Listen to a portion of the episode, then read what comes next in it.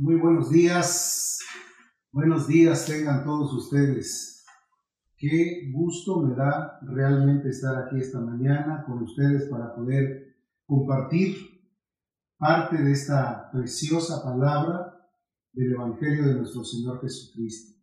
Es para mí realmente un gusto poder estar aquí. Sé que ha habido muchas cosas que han traído contratiempos, eh, conflictos, pérdidas humanas, enfermedades, pero estamos aquí para acercarnos plenamente a la presencia de Dios. Yo les doy la más cordial bienvenida a cada uno de ustedes, a los que nos visitan de parte de Sao de Ley, a los soldados, a los adherentes, a los amigos del exterior, a los amigos de otros países que con tanto agrado han venido acercarse delante de nosotros. Sean todos muy bienvenidos. Y antes de que podamos iniciar a la plática, a traer este mensaje, a mí me gustaría que cada uno de ustedes en su lugar pudieran cerrar sus ojos, pudieran orar conmigo y pedirle a Dios que traiga sobre nosotros una palabra de confort, una palabra de consuelo,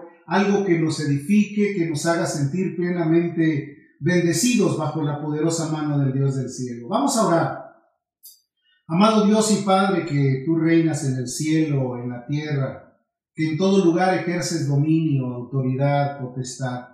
Señor, nos hemos acercado delante del trono de tu gracia. Nos hemos acercado a ti, Padre, porque eres la única razón y la única esperanza para nuestras vidas. Te pedimos en el nombre de Jesús que esta mañana tú puedas hablar a nuestro corazón y nos puedas hacer entender tus verdades. Señor, toca los corazones, consuela las vidas angustiadas, desesperadas, tristes, y bendice, Señor amado, a toda tu iglesia en donde quiera que se encuentre, en el nombre poderoso de nuestro Señor Jesucristo. Te damos gracias. Amén. Sí, esta mañana yo quiero hablarte acerca de una parte importante del Evangelio de nuestro Señor Jesucristo, el anunciamiento del nacimiento del Mesías. Yo quiero decirte que la gran obra de salvación o el intento por redimir a la humanidad, pues fue planeado de una forma magistral.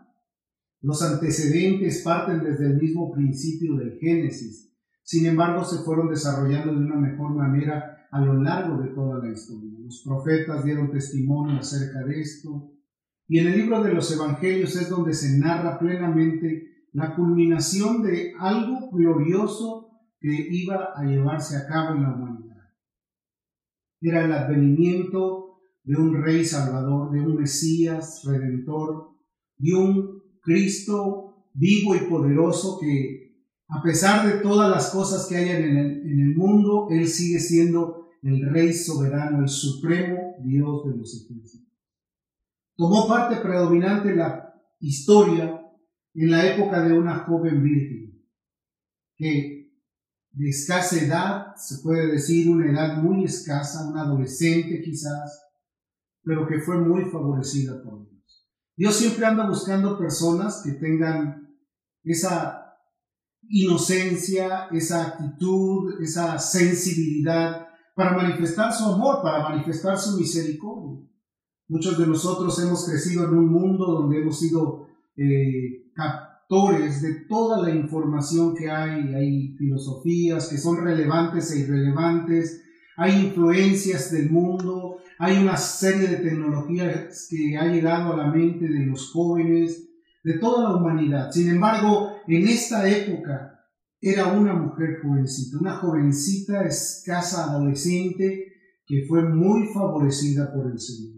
Yo quiero que leamos Lucas. En el capítulo 1, si me acompañas por favor, o si no, pon mucha atención a lo que dice el texto. Lucas capítulo 1, el versículo 26 en adelante. Dice, el sexto, al sexto mes, el ángel Gabriel fue enviado por Dios a una ciudad de Galilea llamada Nazaret, a una virgen desposada con un varón que se llamaba José de la casa de David, y el nombre de la virgen era María. Entrando el ángel en donde ella estaba, dijo, Salve muy favorecida, el Señor es contigo, bendita tú entre las mujeres. Mas ella cuando le vio se turbó por sus palabras y pensaba, ¿qué, qué salutación sería esta?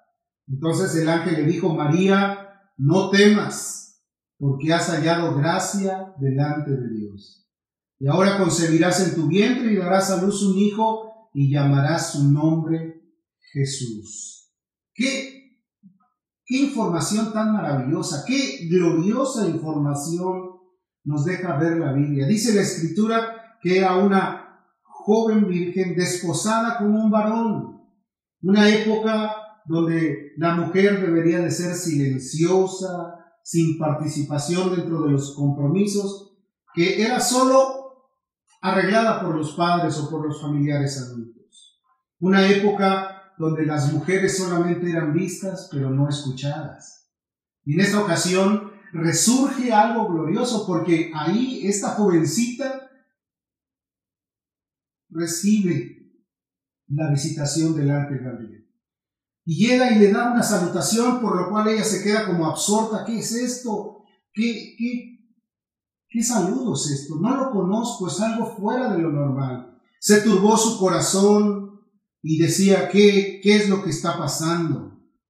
El ángel le dijo, he venido porque el Señor ha hallado gracia delante de. Oh, qué precioso es cuando el Dios del cielo haya gracia delante de uno de nosotros. Cuando el Dios del cielo se fija en nuestras vidas, a pesar de nuestros comportamientos y tiene una observación de nuestras vidas. A esa jovencita dice la, la palabra que Dios, el ángel le dijo, Dios halló gracia en ti, te encontró a ti delante de Dios, te encontró con gratitud, te pudo ver como algo que vas a ser un instrumento, una, una forma en la que la gloria de Dios se va a manifestar para un mundo necesitado. Oh, esa participación del ángel es algo que a lo largo de la historia se dio. La Biblia describe que unos ángeles visitaron a Abraham cuando su esposa era estéril y le dijeron que iba a tener un hijo. Y Sara rió. Y él, efectivamente, todo lo que les dijeron fue realidad. A José se le apareció un ángel con una espada desenvainada y Josué se quedó completamente absorto y preguntó, ¿y tú de parte de quién eres? ¿Vienes de parte de los enemigos o eres de parte de Dios? Y él dijo, no, yo soy el ángel del ejército de Dios Todopoderoso. O sea, la manifestación de los ángeles ha sido prominente a lo largo de toda la historia. Pero en este caso, aquí se lleva un relato de mucha bendición porque este mismo ángel unos meses anteriormente vino y visitó también a un hombre llamado Juan, perdón, Zacarías y a su esposa Elizabeth. Ellos, quienes son conocidos como los padres de Juan. Vamos a ver lo que pasó cuando sucedió esto. En Lucas capítulo 1, el versículo 5 al 20 también dice, hubo en los días de Herodes, rey de Judea, un sacerdote llamado Zacarías, de la clase de Abías su mujer era de las hijas de Aarón y se llamaba Elizabeth. Ambos eran justos delante de Dios y andaban irreprensibles en todos los mandamientos y ordenanzas del Señor. Pero no tenían hijos porque Elizabeth era estéril. Y ambos eran ya de edad avanzada. Aconteció que ejerciendo Zacarías el sacerdocio delante de Dios según el orden de su clase, conforme a la costumbre del sacerdocio, le tocó en suerte ofrecer el incienso entrando en el santuario del Señor. Toda la multitud del pueblo estaba afuera orando a la hora del incienso. Y se le apareció un ángel del Señor puesto en pie a la derecha del altar del incienso, y se turbó Zacarías al verle, y le, y le sobrecogió temor. ¿Cómo no se iba a asustar? Él iba plenamente al servicio, a ofrecerle incienso, a ofrecerle gratitudes al Señor y de repente la manifestación gloriosa. ¿Recuerdan la historia de Sansón? Manoa, el padre y su esposa también eran estériles y ellos rogaban y pedían y vino un ángel y les dijo que iba a venir alguien que iba a ser utilizado por Dios. Siempre en los propósitos de Dios hay algo maravilloso. Los ángeles vienen para poder manifestarse y dejar una enseñanza de claridad y de majestad. Pero esta época era gloriosa, era una época muy maravillosa. Dice que se turbó Zacarías, le sobrecogió temor, pero el ángel le dijo, Zacarías, no temas, porque tu oración ha sido oída y tu mujer Elizabeth te dará a luz un hijo y llamará su nombre Juan. Una mujer estéril, como Sara. Una mujer estéril, como la esposa de Manoa, la mamá de Samuel. Una mujer estéril que también fue visitada por un ángel, pero en esta época donde estamos refiriéndonos ahora, fue la participación del glorioso evangelio, de la distribución de la gracia sobre toda la tierra. Como dice la escritura, y vimos su gloria, gloria como la del unigénito del Padre, lleno de gracia y de verdad. El verbo se encarnó en la vida de una jovencita. Fue una participación maravillosa. Iban a ser el Mesías, el Salvador, Silo, el lirio de los valles, la rosa de Sarón, el verbo, la majestad excelente. Todo se iba a manifestar a través del nacimiento de este pequeño. Juan dice la escritura que iba a ser grande en medio de las naciones, que iba a ser volver el corazón de los padres hacia los hijos y que vendría con el poder de Elías para poder atraer a la humanidad. Fue la preparación. Antes de que viniera el ángel Gabriel a María, Gabriel se presentó con Zacarías como preparando un escenario precioso porque iba a llegar el momento del alumbramiento y del nacimiento de aquel que iba a ser el verbo encarnado, Emanuel, aquel que le dijo llamará su nombre Jesús, como dice en Juan capítulo 1, 21, él salvará a su pueblo de su pecado. La obra redentora de salvación iba a venir, estaba siendo anunciada, estaba viniendo a hacer un anuncio, cumplimiento de los profetas. El pueblo que estaba en tinieblas vio gran luz. Y la sombra, y, la nación que estaba en sombra de muerte, luz le resplandeció. Porque niño nos es nacido, varón nos es dado, y el principado será sobre sus hombros. Está hablando de un reino maravilloso, un reino glorioso, un reino que iba a quitar la esterilidad espiritual para una nación. Querido hermano, esta es la época más gloriosa. Recordar que no solamente estamos aquí de paso, sino que el cumplimiento no son todas las doctrinas que son importantes, sino la obra redentora. Jesús ha de venir al mundo para salvar a la humanidad. Y como dijo Pablo, palabra fiel y digna de ser recibida por todas, que Jesús vino al mundo para salvar a los pecadores de los cuales yo soy el primero. Me sentí aludido al ser, al llamado glorioso de nuestro Señor Jesucristo. Quizás tú hoy en tu hogar te sientes angustiado, quizás hoy te sientes preocupado, quizás piensas que las cosas han cambiado. Déjame decirte que Jesús sigue siendo el mismo de ayer, de hoy y de siempre. Y Él es el único que nos puede ayudar y nos puede bendecir en los momentos de tanta necesidad como en las que estamos viviendo en la actualidad. Una pandemia, un tiempo de resarcirse, un tiempo de, de, apartarse, un tiempo de esconderse ante todo esto que se está diseminando por todo el mundo. Pero la gloria de Dios vino para eso, para traer sobre nosotros el aliento y el confort de todos los tiempos. Todas las mujeres estériles fueron visitadas en esta época, al menos de las que menciona la Biblia, fueron tocadas y fueron llamadas. Muchos personajes fueron, fueron visitados por Dios, los ángeles el ángel de Dios. Creo que el plan está sellado por esas maravillosas realidades. Una realidad inmensa. Querido hermano, una jovencita que ni siquiera tenía participación, que solamente aguardaba llegar el momento del desposorio con un hombre ya de edad adulta que estaba ya esperando eso y viene un ángel y le dice que va a ser favorecida y que va a dar a luz un hijo. Imagínate nada más qué sorpresa, ¿Cómo estaría su alma? ¿De qué manera venían los pensamientos a ella de enfrentarse a una sociedad la cual era completamente estricta en cuanto a los mandamientos de la ley? Sin embargo, ella ahí estaba consciente. El ángel le dijo, y este será grande y será llamado Hijo del Altísimo, Y el Señor Dios le dará el trono de David su padre. Un trono maravilloso, un reino que va a ser inconmovible, un reino que va a permanecer por todas las generaciones, un reino glorioso. Por eso Jesús cuando estuvo con sus discípulos les dijo, el reino de Dios no vendrá con advertencia, ni dirán helo aquí o helo allá, porque el reino de Dios está entre vosotros. Y a sus discípulos, a quienes estaban ahí eh, expectantes de todo lo que estaba sucediendo, de la persecución, que tenía el Mesías, de todos los conflictos a los cuales estaba enfrentando, Jesús les dijo, no temáis manada pequeña, porque a vuestro Padre le ha placido daros el reino. Un reino maravilloso.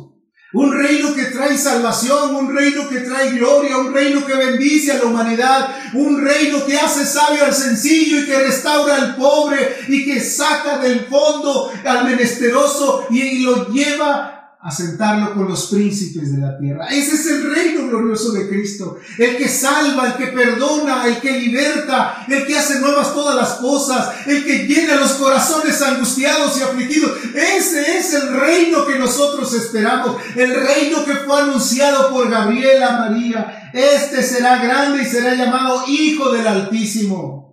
Y el Señor Dios le dará un trono, el trono de David su padre, ese trono que prevaleció, ese trono que fue fortalecido, ese trono donde la gloria de Dios se manifestaba de, David, el trono del Padre de Dios. Y reinará sobre la casa de Jehová, de Jacob, perdón, para siempre, y su reino no tendrá fin, no se va a acabar. Todos los reinos de este mundo se acaban, se han acabado los imperios, han terminado las épocas de historia de ciertos países, han culminado ciertas cosas, pero el reino de Dios no tendrá fin. Así como ese, esa profecía que Dios le dio a Daniel cuando una roca dice que derribó aquella estatua que estaba parada y erguida completamente ante el mundo. Vino una piedra, dice que desde el monte de Dios cayó y cortó y que iba a ser un reino que no iba a tener fin, un reino maravilloso, el reino de Dios sobre todas las cosas. A muchos, a muchos hombres, a muchos personajes de la escritura, la Biblia dice que vinieron ángeles y se le presentaron. Por ejemplo, Dios se le presentó también a Moisés. Allí en el en la zarza que ardía y no se consumía. Éxodo 3, el verso 12. Fíjate cómo dice la escritura. Y él respondió, ve porque yo estaré contigo y esto será por señal de que yo te he enviado. Cuando hayas sacado a Egipto del pueblo, serviréis a Dios sobre este monte. Le llamó y le dijo, yo voy a estar contigo, el que es, porque él preguntó, ¿y quién eres tú? Yo soy el que soy. El Mesías que iba a venir, el Rey de Gloria, déjame alabarle, déjame decirte, por esa razón el mundo tiene que decir al mundo paz. Nació el Señor, nació nuestro Rey, el Rey de Gloria, el majestuoso y poderoso de los ejércitos. Un ángel vino y le dijo a Gedeón, varón esforzado y valiente, el ángel de Jehová se le apareció, jueces 6, verso 12. Dice, el ángel de Jehová se le apareció y le dijo, Jehová está contigo, varón esforzado y valiente. Déjame decirte a ti de parte de Dios, Jehová está contigo, varón, mujer, esforzado y valiente. No temas, no importa de las carencias, no importan las deficiencias, no importa la pobreza, no importa la riqueza, no importa la pérdida. Jehová está contigo, varón o mujer, esforzado y valiente. Es una promesa de Dios para nosotros. ¿Por qué tenemos que escondernos ante la tribulación? ¿Por qué debemos escondernos ante las afanes o las aflicciones de este mundo cuando el Dios del cielo tiene promesas maravillosas?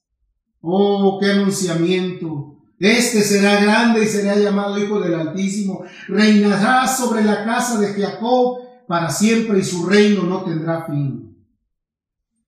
Y María, como una jovencita inexperta, como una jovencita inocente, le dijo al ángel, ¿cómo será esto? Yo no conozco varón, aún no estoy desposada, aún estoy solamente en espera, no conozco a hombre en mi vida.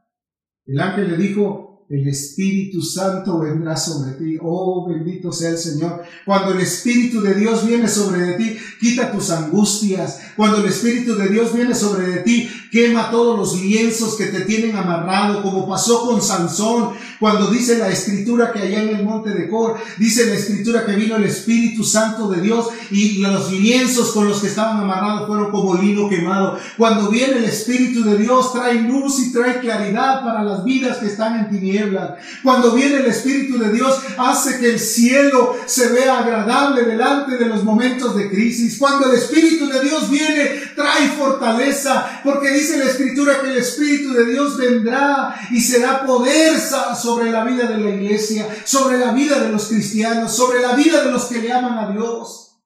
Que venga el Espíritu, así como le dijo Dios a María, el Espíritu vendrá sobre ti y el poder del Altísimo te cubrirá con su sombra, por lo cual también el santo ser que nacerá será llamado Hijo de Dios, la encarnación pura, el verbo se hizo carne, ahí se cumplió el objetivo, ahí se iba a cumplir la obra redentora, el que siendo Dios no escatimó el ser igual a Dios como cosa que aferrarse, sino que vino a nacer en el vientre de una mujer joven, virgen llamada María, para venir y manifestarse al mundo. Y esta es la gloria maravillosa que la luz vino al mundo, dice la escritura.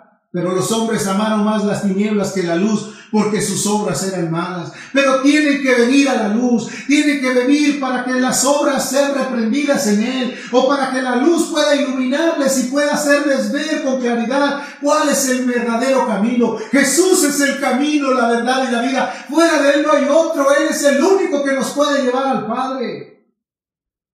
Dios le dijo a Jeremías también, capítulo 1, verso 8, no temas delante de ellos porque contigo estoy para librarte, dice Jehová. Dios va a estar para nosotros, para ayudarnos, para librarnos de la enfermedad, librarnos de la muerte, librarnos de la esclavitud, librarnos de nuestros enemigos, librarnos de todo aquello que podría ser completamente algo desastroso para nuestras vidas. Dios, el Dios del cielo, el Dios de Abraham, el majestuoso Rey de los ejércitos.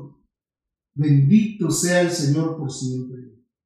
No temas, no temas, le dijo. Ella estaba turbada. Dios te ha visto con agrado a ti también. Vas a tener un hijo, le revela su nombre Jesús, que significa Dios es salvación, el Señor es salvación muy conocido en la época, Dios es salvación, expresa el límite de su reino, de su ministerio, de su reinado sin fin. Lo maravilloso, en todo el mundo deben de saber que el reino de Dios es completo para la humanidad. Yo no conozco varón, dijo María, no temas, el Espíritu Santo vendrá sobre ti. Y vendrá sobre ti el Espíritu Santo, dice que venga sobre nosotros su majestad, su poder, su pleno dominio. Y le dice, fíjate que también Elizabeth va a dar a luz un varón. Ha concebido ya un hijo, refiriéndose a Juan el Bautista, aquel que iba a preparar el camino del Señor, toda la obra reservada Toda la obra majestuosa estaba reservada. Qué precioso es el Señor. El reino continúa entre nosotros. Que no te salgas de su reino. El reino no es comida ni bebida, sino justicia, gozo y paz en el Espíritu. El reino de Dios está entre vosotros. El reino de Dios no viene con advertencia. Nadie puede usurpar el reinado del Mesías. Nadie lo puede usurpar. Habrá gentes que hablen cosas, habrá gentes que digan cualquier cosa, pero ese reino es solamente del Mesías. El poder del Altísimo venga y nos cubra, Que guarde nuestras vidas, que, que como dice la Escritura, en el hueco de su mano podamos estar seguros.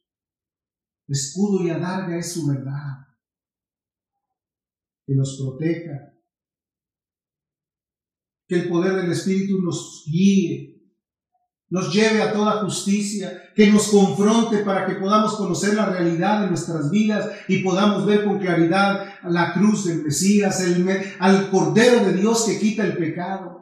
Juan lo presentó después de que fue bautizado y les dijo, he aquí el Cordero de Dios que quita el pecado. Y Juan, quien había nacido seis meses anteriormente a él, él dijo con todo su corazón, no importa que yo mengüe con tal de que él crezca, debemos de reconocerle a él como el Señor, como el Rey, como el excelente Rey de Reyes y Señor de Señores.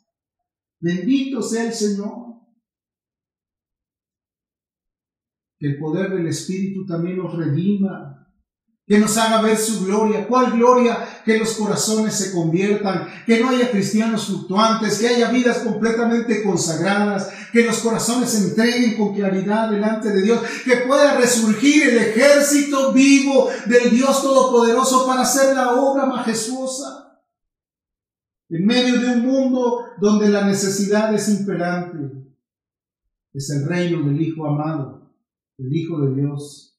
Pero ese reino tiene que ser una realidad en nosotros. ¿Es una realidad en tu vida ese reino? ¿Eres parte de ese reino?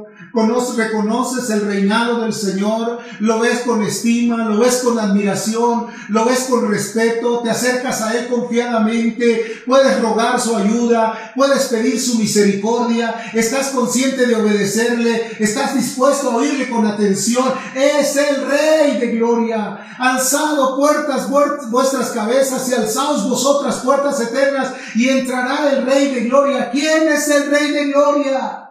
Jehová de los ejércitos, Él es el Rey de la gloria. El Rey majestuoso.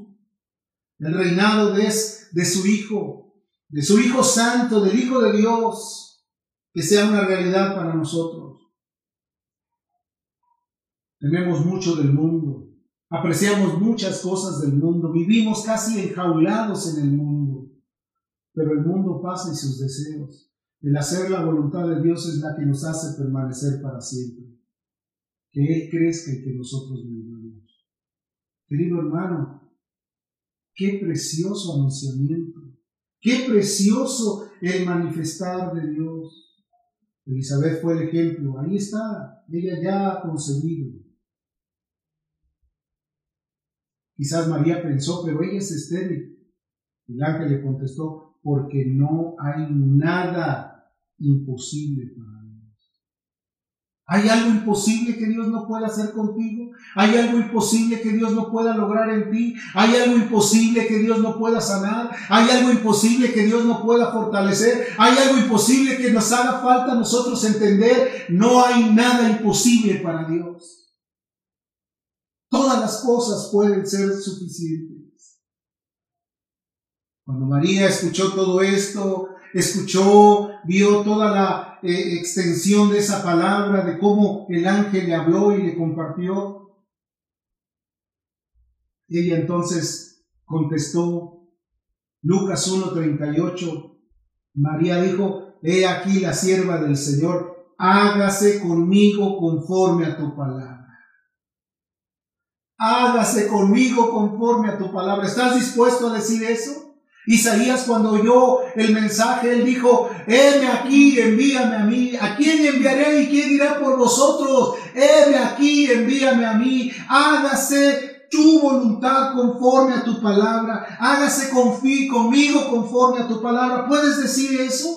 ¿Puedes tú externarle esas palabras? ¿O te son difíciles de explicarlas, de proclamarlas? ¿Te son difíciles de contarlas? ¿Sabes? Porque a veces nuestro yo es muy fuerte y quiere tomar la preeminencia, quiere tomar el dominio, pero por eso no importa que Él crezca con tal de que nosotros menguemos. Hay que menguar para que Él crezca, hay que morir para que Él viva. Si el grano de trigo no cae a tierra y muere, no lleva fruto. Tenemos que morir a nuestros deseos, a nuestras propias eh, eh, anhelos o inquietudes y dejemos que Dios cumpla en nosotros su palabra.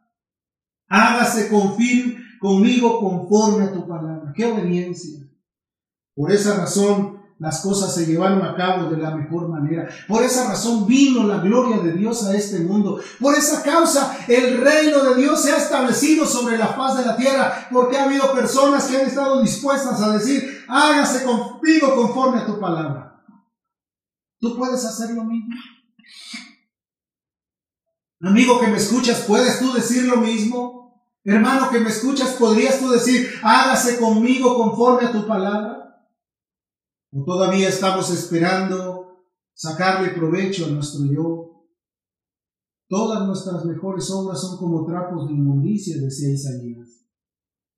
¿Por qué no dejar que Él reine, que gobierne? ¿Por qué no dejar que Él se enseñoree de nosotros? Al fin y al cabo, nunca nos va a tratar de mala gana. No es un patrón, no es alguien que de repente se olvida de sus eh, empleados. No, no, no es alguien así. Él es el Dios Todopoderoso que siempre está dispuesto a ayudarte. Él es el Cordero, Él es el Señor. Y va a venir y fue anunciado. Y hay regocijo en la tierra, y hay gozo en las naciones, y hay corazones alegres y agradecidos por la bendición que Dios tiene para nosotros. Después de que María recibió todo esto, ella exaltó a Dios y, y cantó un canto que se le conoce como el Magnificat de María, donde expresa la grandeza, donde expresa todo lo glorioso que fue el haber sido tomada en consideración por un Dios poderoso. Y reconoció al Señor como su Salvador, lo reconoció. Ella no dijo, yo soy aquí la grande, no. Ella dijo, yo soy una mujer obediente y reconozco a mi Señor como mi Salvador. El versículo 46 del capítulo 1, María externó, entonces María dijo, engrandece mi alma al Señor, que el Señor sea engrandecido a través de mi alma, que pueda el Señor reconocerse como grande en medio de toda la tierra. Mi espíritu se regocija en Dios mi Salvador. Lo reconoció como el Salvador. Ese que iba a dar a luz, el que iba a ser el Rey Supremo y Soberano. Ella dijo, mi espíritu se regocija en Dios mi Salvador. Y reconoce, dice, porque ha mirado la bajeza de su sierva, pues he aquí desde ahora me dirán bienaventurada todas las generaciones. Una mujer conocida en el mundo, una mujer respetada, una mujer a quien se le dice bienaventurada eres, porque tú fuiste el conducto para que viniera el Salvador, el Rey, el Dios poderoso, Emanuel, Dios con nosotros. Fuiste solamente un instrumento, pero el Dios del cielo te honró de esa manera. Bendito sea el Señor. Verso 49 dice, porque me ha hecho grandes cosas el poderoso. Santo es su nombre. No, ella no asumió ninguna actitud de autoridad. Ella dijo, Él es, santo es su nombre. Querido hermanos, veamos a nuestro Señor como el Salvador de nuestras vidas. Veamos de qué manera el escenario se preparó. Pastores también estaban preparando las vigilias del rebaño. Había un escenario muy maravilloso. Ángeles en el cielo empezaban a prepararse para venir a dar el anunciamiento del nacimiento de aquel que sería el rey del universo, el que salvaría el mundo y el que vive y reina por los siglos de los siglos. Amén, amén y amén. Qué precioso Evangelio. El Evangelio, el poder de Dios para salvación. El Evangelio, la buena noticia. El Evangelio, el mensaje de los ángeles. El Evangelio, la verdad suprema para un mundo necesitado y oscuro. El Evangelio, poder de Dios para salvación. Yo quiero agradecerte, hermano, Quiero agradecerte, amigo. Quiero que engrandezcas al Señor. Quiero que le honres, que le des toda la gloria que Él merece. Que te olvides un momento de pensar, no, yo quiero conocer verdades futuras. Yo, no, dale la gloria a Dios porque esto es preciso y es necesario entender. No estamos aquí solamente para pensar que hemos logrado mucho, estamos aquí porque nos debemos a Él, porque Él es nuestro sostén, nuestro soporte, nuestra fortaleza, nuestro pronto auxilio en la tribulación y el único que nos puede llevar cruzando el Jordán, aunque nuestras manos estén temblorosas. Cierra tus ojos un momento, vamos a orar, pero yo quiero que ahora ores conmigo, porque yo quiero hacer una oración por todos aquellos que están enfermos. Quiero hacer una oración también por todos aquellos que han perdido un ser querido y que necesitan ánimo, que necesitan la fortaleza. Voy a orar también por todos aquellos que necesitan la gracia y el favor de Dios para poder vivir una vida cristiana como a Dios le agradece. Voy a orar por la iglesia de Sao de Ley que necesita volver a retomarse, a volver a encaminarse con seguridad y a volver a brillar en medio de la tierra porque el Rey de Gloria todavía está vivo. Y este es el mensaje para ti. Oremos entonces, Padre, en esta mañana venimos delante de tu presencia. Te damos gracias de una manera muy especial por todas las cosas que tú nos has enseñado. Te pedimos en el nombre de Jesús que hoy metas tu mano y sanes a todos aquellos que están enfermos. Te pido en especial por la vida de Cristóbal, Señor, que tú seas el que metas tu mano y lo fortalezcas, lo restaures, le des salud, Señor, que puedas ayudarlo aún en el momento de la crisis por severa que sea. En el nombre de Jesús, que vengas a fortalecerle, que vengas a sanar esos corazones, esas enfermedades, personas que están enfermas del coronavirus, Señor, sánalos, Señor, extiende tu mano, aviva tu obra y sánalos, Padre, en el nombre de Jesús. No importa donde quiera que se encuentren, trae una sanidad. También te pido por aquellos que han perdido, por aquellos que hemos perdido familiares, Señor, que vengas a traer consuelo, confort a nuestras vidas, ayuda del cielo, Padre, en el nombre de Jesús. Te pido por todos los soldados de Sao de Ley, por todos los adherentes, por todos los amigos, por todos los compañeros, por todos aquellos que están dentro del equipo de servicio también en Simon Sene, Padre. En el nombre de Jesús, ven y trae una bendición grande. Aquellos que nos visitan de lejanas tierras, bendícelos, tócalos y haz misericordia en el nombre de Jesús. Por nuestras familias, por nuestros hogares, por nuestros tiempos, estamos alegres de saber que tú estás entre nosotros. Padre, en el nombre de Jesús de Nazaret, te damos toda la gloria, Señor toda la alabanza, toda la honra, Padre, porque eres bueno, porque para siempre ha sido tu misericordia. Gracias, muchas gracias te damos en el nombre de nuestro Señor Jesucristo. Que Dios te bendiga, hermano.